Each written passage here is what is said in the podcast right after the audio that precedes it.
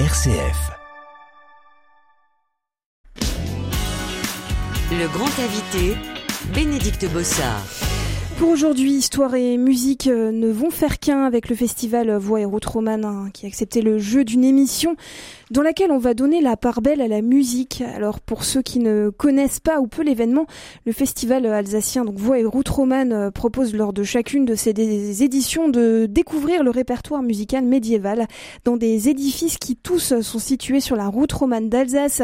C'est donc un événement itinérant qui mélange patrimoine, art vivant et tourisme. Bonjour Benoît Allaire. Bonjour Bénédicte. Vous êtes euh, le directeur du festival, tout juste, tout juste nouveau directeur. Hein, c'est, votre première édition, exactement. Guerre et germes de paix, euh, une thématique euh, pour cette date anniversaire qui sonne de manière assez contemporaine, mais qui, j'imagine, ou en tout cas je l'espère, fait écho à des choses plus joyeuses. Qu'est-ce que vous avez voulu dire et faire à travers l'édition de cette année? Et cette thématique Avant tout, il s'agissait d'exprimer le fait que dans l'art, on trouve finalement les racines de quelque chose d'extrêmement contemporain, quand bien même cet art euh, serait distant euh, de par sa création de nombreux siècles. Hein. Euh, la période médiévale, je le rappelle, euh, c'est 1300 ans d'histoire entre le 5e et le 13e siècle. pardon, 800 ans du coup. c'est quand même la plus longue période de, de l'histoire de l'histoire récente, pour ainsi dire, de l'humanité, de notre ère. Euh, oui, je, je pense qu'on a été confronté, enfin, je pense, c'est une évidence, on a été confronté à cette pandémie. Euh, c'est pas la première de l'histoire de l'humanité. Elle fait écho pour moi à la grande peste du Moyen Âge et à un certain nombre d'autres épidémies. Et puis la question de la guerre, euh, la guerre de Cent Ans en particulier, on, on, on voit, euh, on voit évidemment dans cette période du Moyen Âge une période très sombre. Hein. Euh, Philippe en a parlé. D'ailleurs, l'homme brutal du Moyen Âge. Euh, je pense que la vérité est peut-être un peu plus complexe euh, et, et on, on, est assez proche finalement de euh, d'un jugement un peu à l'emporte-pièce quand on pense à cette époque qui évidemment est tourmentée. Elle est très forte, elle est très dense, mais je veux dire, la réalité dépasse certainement ce, cet a priori négatif. On a aussi à cette époque-là une période de développement humain extraordinaire euh, avec, euh, je veux dire, faut penser à la construction des cathédrales, par exemple, mais aussi au statut de la femme, qui était probablement euh, en avance sur son temps. Il y a eu des régressions par la suite. voilà, il y a, plein de choses qui sont nées aussi. Je parle en termes de musique, c'est la musique qu'on appelle classique, la musique de patrimoine. Euh, elle, elle trouve ses, ses, ses, germes là aussi euh, dans cette période euh, du Moyen Âge, aussi bien la naissance de l'écriture musicale, puisqu'avant on était dans une tradition orale, euh, mais aussi la naissance de la polyphonie. On, on, on apprend à cette époque-là à densifier euh, le message et à faire en sorte que plusieurs voix cohabitent et donc un discours, un dialogue peut s'installer et donc une communication c'est des, c'est des éléments qui me semblent euh, très intéressants euh, parce que euh, ayant un rapport avec notre époque actuelle et toutes les époques d'ailleurs, je, je, pense qu'il y a des choses à trouver aujourd'hui, des, des sources d'inspiration et de réflexion qui peuvent aujourd'hui être fécondes pour chacun d'entre nous. Je vous propose de tout de suite nous faire un grand plaisir aux oreilles. On va ah écouter tout de suite un, un, premier extrait, vous nous le présenterez juste après. Tout de suite, on écoute le Canticum Novum.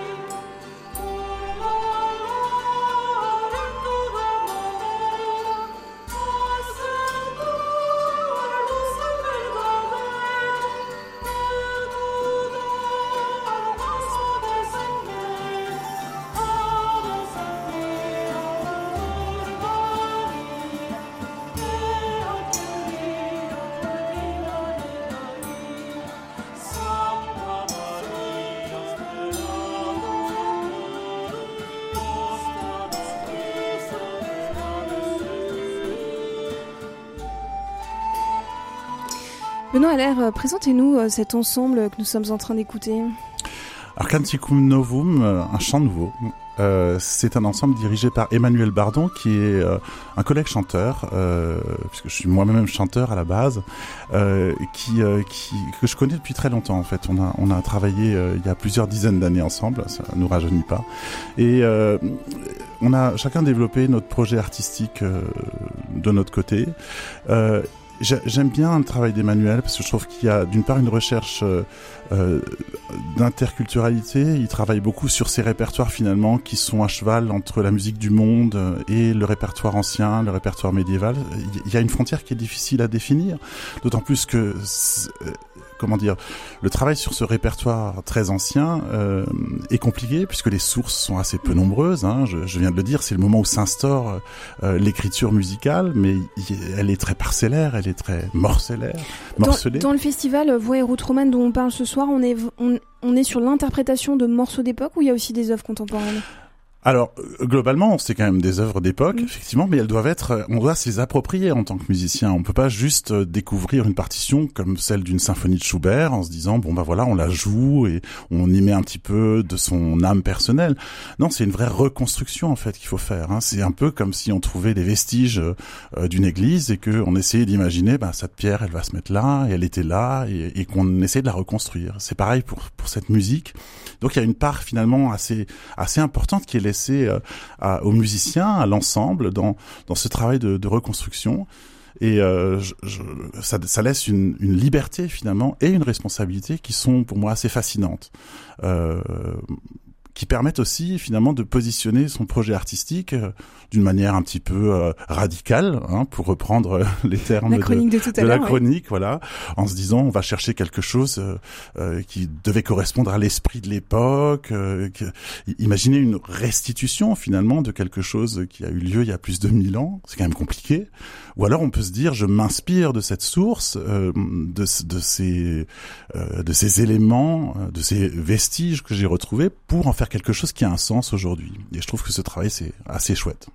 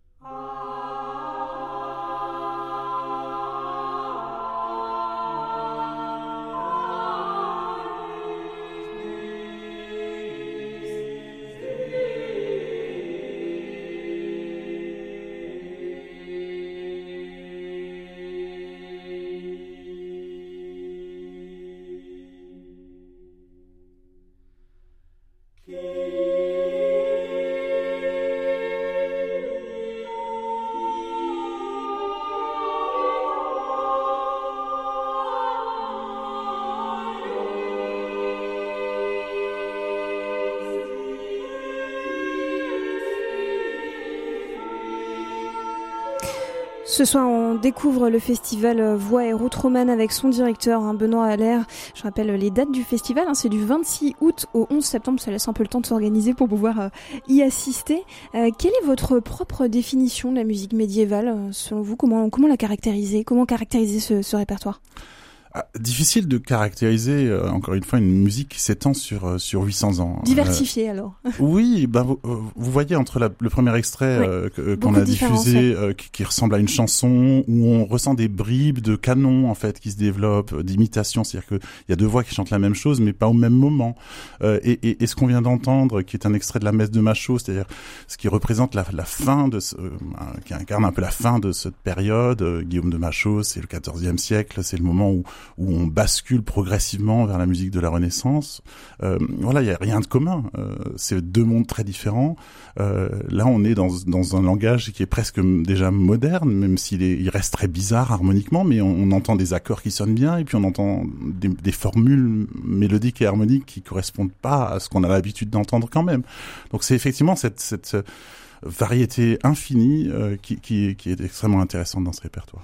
La musique du Moyen Âge, même si j'ai bien une idée de la réponse que vous allez me faire, euh, avait-elle ce même usage qu'on en fait aujourd'hui, récréative, mais aussi narrative, peut-être fédératrice aussi quelque part?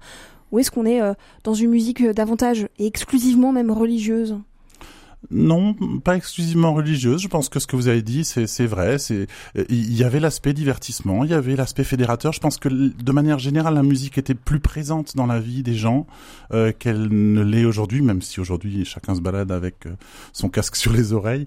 Elle avait certes des fonctions différentes. Euh, il y avait une fonction religieuse, il y avait une fonction de, de transmission aussi de de la culture.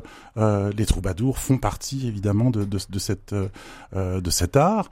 Euh, je, pense intrinsèquement que effectivement elle avait une place plus intense euh, au sein de la société, un, rôle aussi social, euh, et qu'elle était certainement plus partagée que euh, elle, elle, ne l'est aujourd'hui, d'une certaine manière. Et puis il y a, la dimension religieuse évidemment qui ne fera que se développer dans les siècles à venir. Là, on vient d'entendre avec Machaut et sa messe de Notre-Dame un, exemple effectivement assez caractéristique de, de cet aspect religieux dans cette musique. Répétons un médiéval, on le connaît très peu aujourd'hui, en tout cas c'est le cas pour, euh, pour le grand public. Organiser un festival entièrement sur la musique médiévale, c'est un peu un pari, non, quelque part? Oui, un pari qui dure depuis 30 ans quand même. Bon anniversaire au Merci.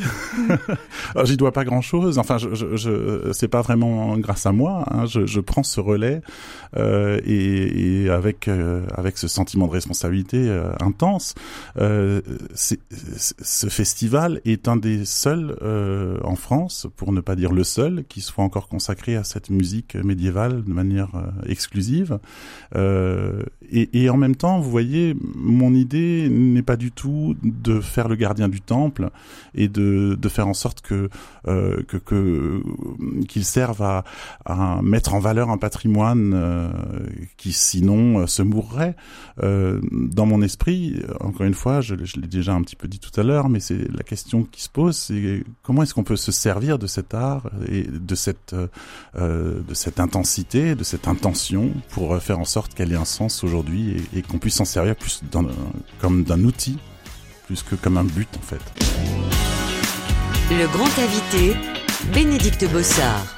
Voilà 30 ans que le festival Voix et Rotroman, festival de musique médiévale, propose à la fin de l'été un étonnant voyage à travers les musiques du Moyen Âge dans le cadre prestigieux des principaux édifices de la route romane d'Alsace. Cette année, cette édition anniversaire a pour thème Guerre et germe de paix. Elle se déroule du 26 août au 11 septembre. Nous sommes avec notre invité de ce soir, Benoît Allaire. Vous êtes le directeur du festival Voix et route romane. Vous êtes en direct avec nous. Un mot justement sur cette fameuse route romane d'Alsace. Euh, qu'est-ce que ça représente Est-ce que vous pouvez expliquer notamment pour nos auditeurs lorrains ce que c'est? Oui, alors c'est 21 sites principaux, hein, euh, des sites euh, du patrimoine, donc qui ont été construits à l'époque du Moyen Âge, euh, et qui ces 21 sites sont liés pour certains, pour la plupart d'entre eux, à des sites euh, secondaires associés, qui sont à peu près 70. Donc au total, on a presque 100 sites avec des vestiges romans, des vestiges ou des édifices encore encore en état.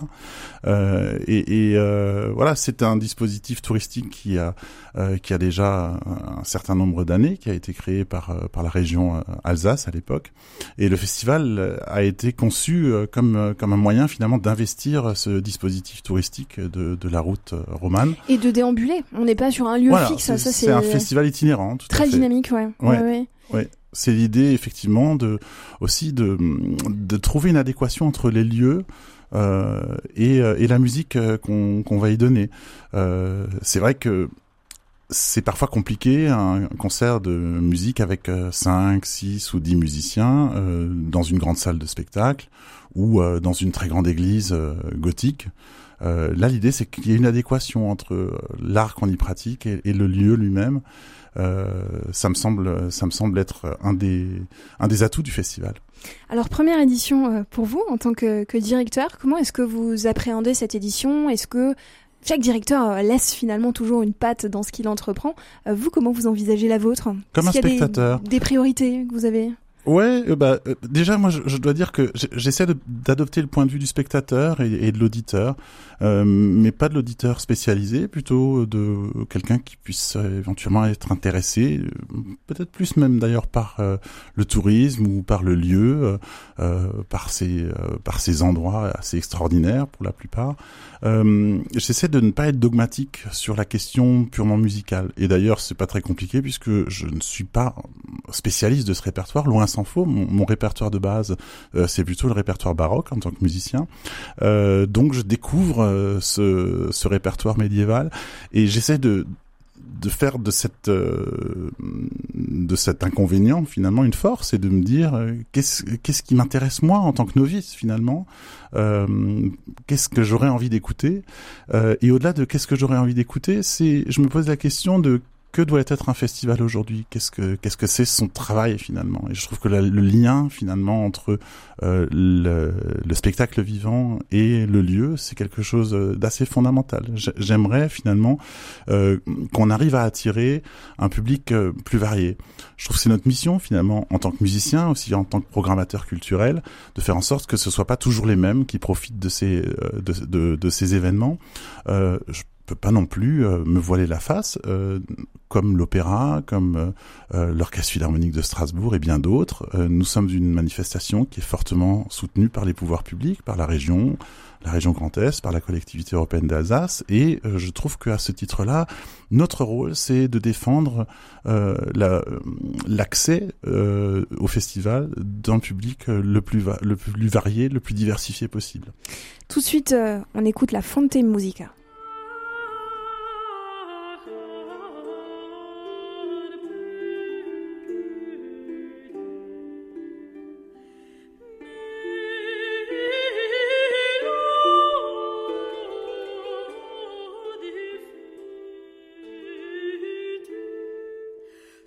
Oh.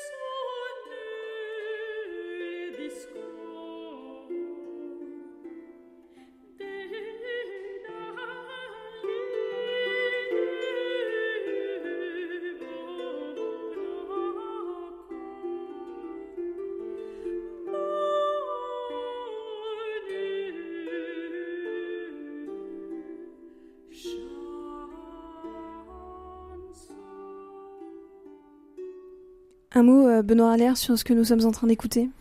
La Fanti Musica, c'est un ensemble qui sera également, euh, d'ailleurs comme euh, les trois autres qu'on vient d'entendre euh, au, festival cette année, pour un programme qui s'appelle Le Ré au Soleil, donc le Roi au Soleil, avec de la musique de Johannes Ciconia, qui est un des grands compositeurs de, cette époque médiévale. Et ce disque est diapason d'or, et ça me semblait intéressant de, faire de faire venir cet ensemble dans une grande distribution. ce sera le, concert d'ouverture et je, voilà, j'aime beaucoup cette euh, cette euh, ce récit finalement. Vous voyez comme comme cette chanteuse déclame finalement le texte, cette cette poésie, comme si elle le parlait finalement, mais en l'ornementant de de notes d'emprunt, comme, comme, si elle les empruntait ailleurs. Euh, et voilà, c'est tellement simple et c'est tellement, euh, c'est tellement fort. Alors euh, des concerts prévus un petit peu partout en Alsace, hein. donc il y a Célestat, Saint-Jean-Saverne, euh, Strasbourg bien sûr, Haute-Marsheim, euh. Enfin, voilà, oui, et pas que des concerts, puisque l'idée. Est-ce que justement, qu'est-ce qu'il y a d'autre dans, dans, ce festival? on, on, innove cette année, on essaie de transformer finalement le, le festival progressivement. C'est une première étape. Euh, les concerts, bien sûr, doivent rester le centre de, de, notre de notre travail, de notre proposition. À côté de ça, j'aimerais qu'on puisse développer, et c'est déjà le cas donc cette année, des visites guidées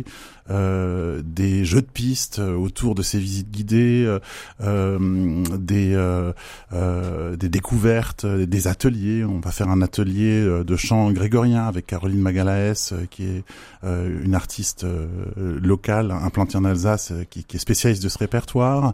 et voilà, l'objectif, c'est de faire en sorte que chacun se sente bienvenu et que on puisse participer au, festival Voix et Route sans forcément venir à un concert, mais en s'intéressant, par exemple à l'architecture de, de l'église de Rosheim euh, ou euh, de la maison euh, romane de Rosheim ou, ou de l'aspect roman de la cathédrale de Strasbourg, voilà, qui font l'objet l'objet de visite. voilà, l'idée c'est de s'intéresser à un public encore une fois plus diversifié, plus plus familial, mmh. plus jeune aussi.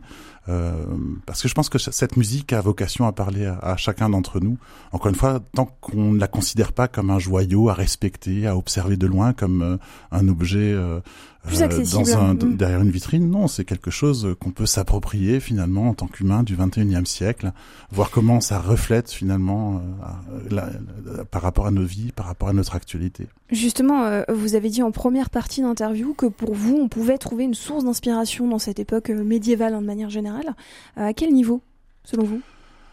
Ben, à plein de niveaux. Je veux dire, la, la question, encore une fois, de cette actualité, euh, de, de, de, la présence de, de, de cette pandémie qu'on vient de vivre euh, et, et, et, la les guerre. Les préoccupations humaines qui, finalement, oui. Sont les mêmes aujourd'hui? Oui, je pense qu'on n'a pas changé fondamentalement. Euh, L'humain n'a pas changé fondamentalement. Demandez aux généticiens. Euh, depuis, euh, depuis 1500 ans, on est toujours les mêmes. On est pétri de contradictions, de sensations, d'émotions. Et, et, et, la musique est finalement un réceptacle de tout ça en même temps que quelque chose qui peut potentialiser cette, cette émotion, cette sensation, notre humanité. Euh, on se retrouve confronté à soi-même quand on écoute cette musique ou quand on se consacre à cet art, mais on est aussi, on se consacre, on se, on est confronté aussi aux autres et à la pluralité de, de, de l'expression, de, de l'émotion des autres. Un dernier extrait qu'on va écouter d'ici quelques, quelques secondes, je vais vous laisser nous le présenter, ça s'appelle Céladon. Céladon qui sera euh, à l'abbaye d'Ottmarsheim le 10 septembre, euh, avant-dernier concert du festival, euh, avec un, programme euh, dédié à la musique anglaise. Euh, qui s'appelle Deo Gratias Anglia, des polyphonies sacrées et des chansons anglaises euh, de la période de la guerre de Cent Ans. Euh, un programme, je crois aussi, euh, qui fait écho à, pas seulement par sa thématique, par sa thématique, mais aussi par par son son, par son son, par son engagement, par son, son côté rythmique à, à notre à notre musique actuelle. Le festival Voix et Route Romane, un site internet à retenir www.voix-romane.com. C'est du 26 août au 11 septembre. Benoît Allaire, merci d'avoir été notre invité. On se quitte bien sûr en musique. Merci Bénédicte.